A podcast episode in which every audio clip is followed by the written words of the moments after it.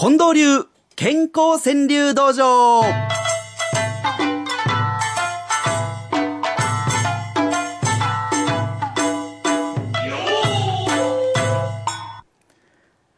さあ、それでは本当に今日は私がですね、僭越ながらではございますが、皆さん怒らないでくださいね。えー、たくさんいただいております。えー、この五七五川柳の中からいくつか選ばせていただきたいなと思っております。早速ご紹介してまいりましょう。まずは、みおねこさんの作品で、えー、あります。君生まれ主役交代我が人生と。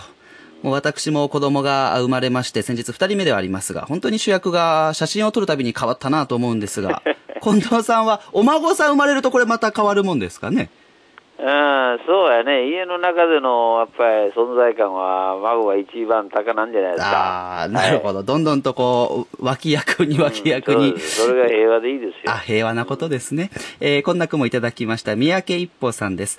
退屈と向き合うコツを猫に聞き。なあ、お前言うて聞きよんやね。ねこれこそ場面が浮かびますね。そうです。ねえ、また猫に聞いてる時点で本当に退屈なんだろうなということも、ちょっとクスッとさせられました。さらに、えー、こんな、お彼岸にちなんだ句もいっぱいいただいております。えー、春の海さんですね。彼岸花咲いてる方へ道を変え。ついついね。はい。メタボーさん。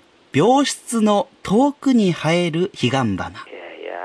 れはまあ、いろんな思いを込めて見てるでしょうな。ねえはいまた僕このメタボーさんというお名前を見てね、うん川柳をこうユーモア含めてひねらし、ひねる方っていうのは、お名前もまたひねって上手ですね。うんメタボーのボーはね、あのあの、坊主のボー なんですが、口に出して初めて、あ、メタボとかかってるのかと。そうそう。ねえ、上手なお名前を皆さんつけてらっしゃって、また、あ高松市の手抜きうどんの女さんからもいただきました。はい西日さす、負けずまっすぐ彼岸花。なるほどね。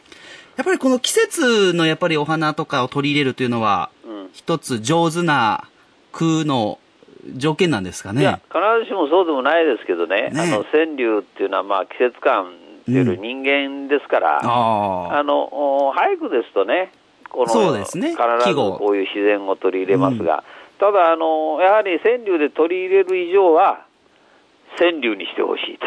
ああ。その今おっしゃった、人が見えてくるというとこなんですか？しいとね、これはもう全部うまく人を読んでるますよねな、るほどそれなりに自分の気持ちもそこに込めてるわけでね。ああ、はいまたそのね、読んでる人の気持ちが本当こもっているという意味ではは、時事関連のいろいろと川柳もいただいておりまして、はいいろいろ気持ちがこもっております。栗ママさんからいただきました。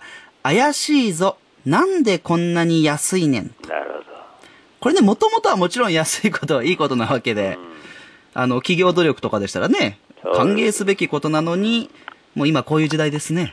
ど。そうですよ。怪しいぞと、もう疑ってしまうという感じですが。また、こんな句もいただいております。中口信夫さん。自己米を話題に女房酒進め。手が込んでるな、これは。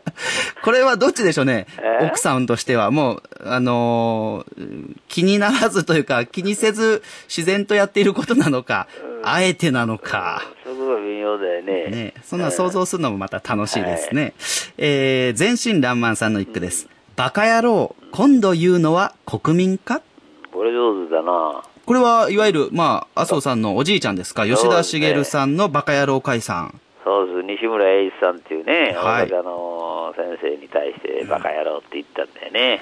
今考えるとね、政治家の方が政治家の方にバカ野郎っていうのは信じられないようなことですが、うん実際あった話ですもんね。そうそう。ね、バカ野郎。今度言うのは国民か。まあ、国民皆さんそう思ってる方多いでしょうから、まあ、近い選挙どうなるのかと。そして、えー、また、こんな、あ時事といえばという感じでいただいてます。猫ピンさんですね。給料の支給額のみ若返る。やっとね、給料額があ年を重ねていったはずなのに、給料の支給額のみ若返る。その一方で、こんな一句もいただいております。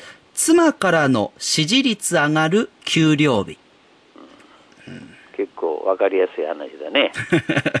ただ、どれぐらいの支持率があるかですよね。うん。元がどれぐらいで上がってどれぐらいか。これ福島県のにわか雨さんの一句でして、福島からもね、送ってくださってるんですね。ありがとうございます。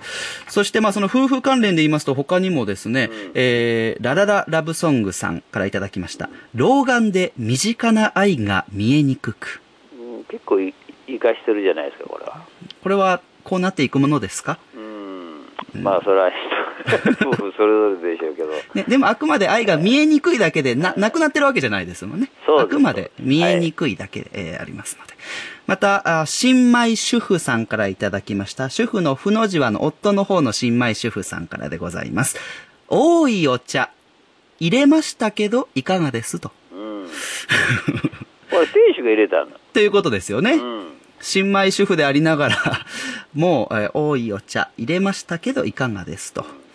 ね、怒鳴る方ではないということですね。また、あの、時事関連ということでは、もう、そろそろ運動会シーズンなんですね、近藤さん。そうですよ。ね、今日あたりやってんじゃないですか。多いみたいで、うん運動会関連もいろいろといただきました。はいアスカルビーさんから、運動会、親は翌日筋肉痛。うん、なるほど。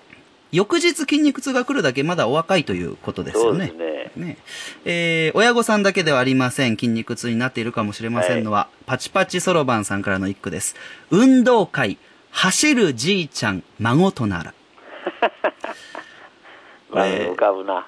おじいちゃんおばあちゃん、うちのばあちゃんもそうだったんですが、あの、その場面だけ走るかっていう時がありますよね。ああ、そうか。うちのばあちゃんは、あの、す 電車で席取りをする時だけは走ってましたからね。